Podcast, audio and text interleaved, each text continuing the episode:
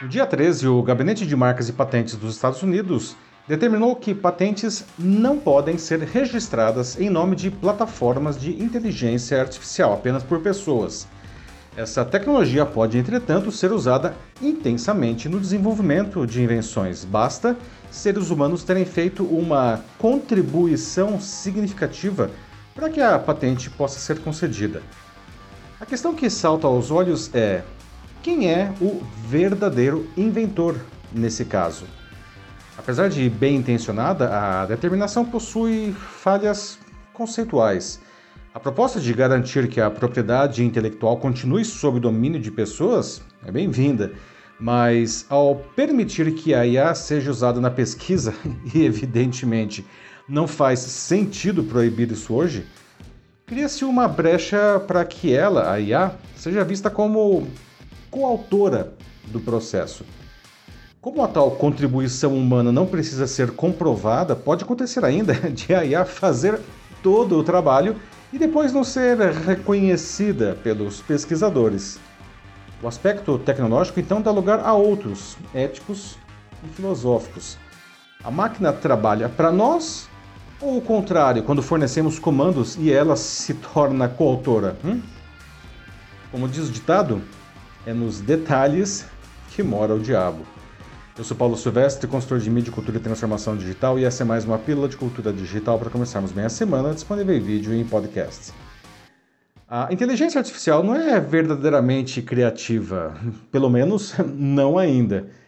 Ela é capaz de trazer grandes ideias ao processo por analisar e, e encontrar padrões que respondam a questionamentos ao analisar uma quantidade gigantesca de informações de uma maneira que nem o melhor cientista conseguiria.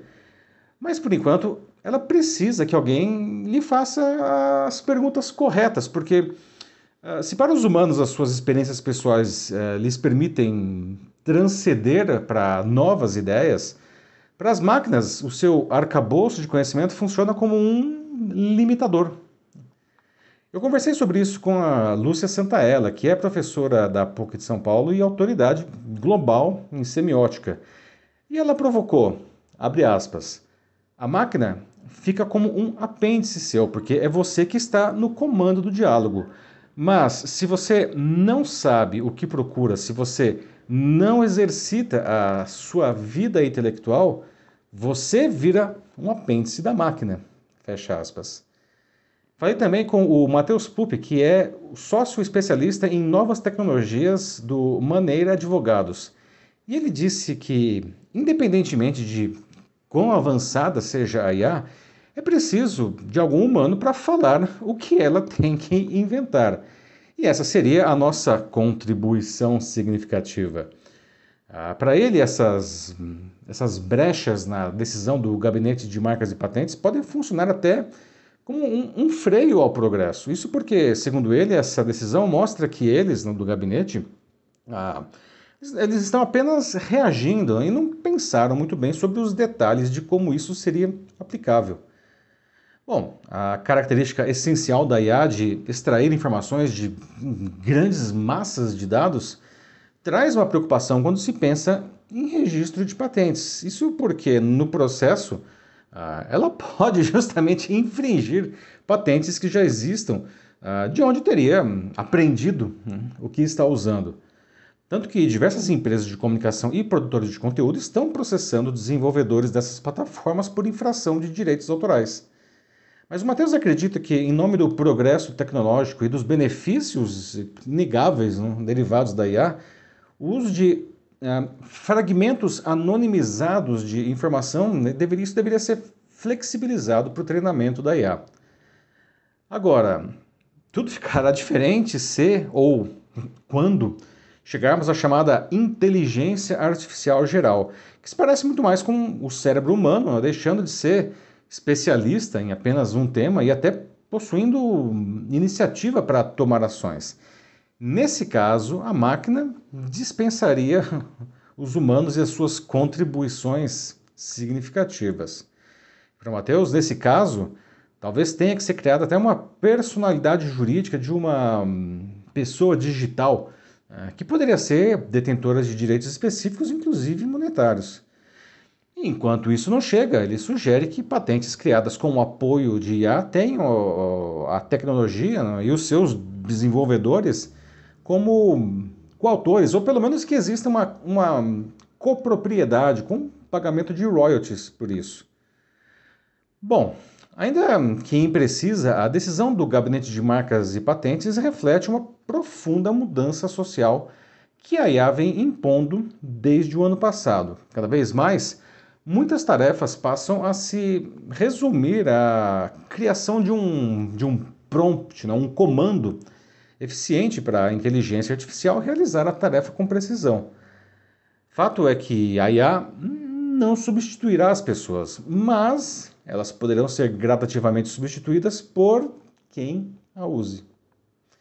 Isso aumenta o abismo profissional entre os que têm acesso e dominam a tecnologia e os que não têm, né? porque o robô assumirá não apenas tarefas braçais, como também processará grandes volumes de dados com uma, digamos, uma percepção sobre-humana, melhorando as entregas desses profissionais que usam a tecnologia.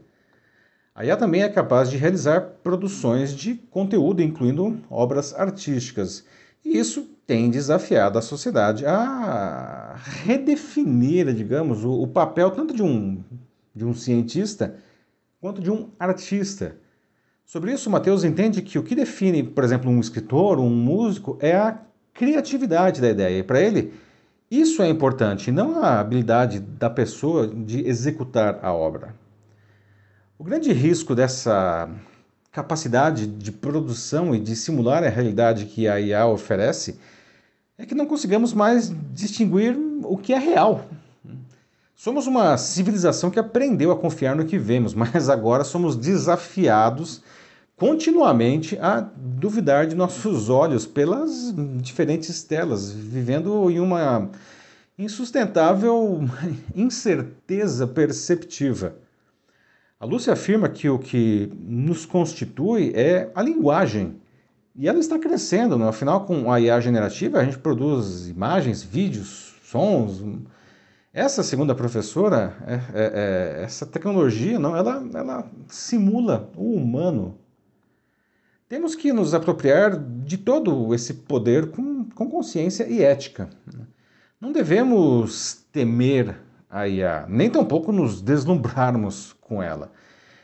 E sempre a máquina deve trabalhar para nós, e não nós para ela ou para os seus desenvolvedores. Né? Por isso, talvez até seja justo que eles, os desenvolvedores, ah, sejam remunerados por uma patente ou qualquer outra produção comercial criada com um forte apoio da IA.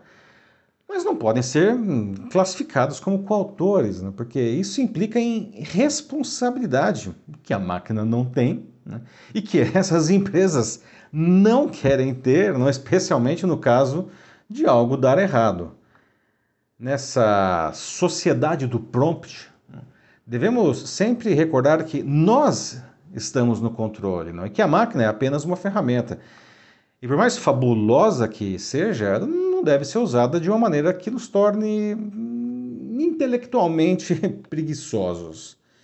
Como me disse a Lúcia, e aí abre aspas, eu só acredito na educação e no crescimento através da aprendizagem, não a educação no sentido formal, mas a educação no sentido de não deixar morrer a curiosidade do, pelo conhecimento. Fecha aspas. Afinal, a nossa humanidade é o nosso grande diferencial para não sermos substituídos de vez por um robô. Precisamos continuar cultivando tudo que é faz ser né, o que é. E é isso aí, meus amigos. Bom, se 2023 foi o ano em que a inteligência artificial levantou e andou para as massas, 2024 será o ano em que ela começará a correr. Não? Você está pronto para isso? De qual grupo você faz parte? Dos que usam ou dos que não querem usar a IA no seu dia a dia? Se quiser debater sobre isso na sua empresa ou instituição, mande uma mensagem aqui para mim que vai ser um prazer conversar com vocês. Eu sou Paulo Silvestre, consultor de mídia, cultura e transformação digital. Um fraternal abraço. Tchau.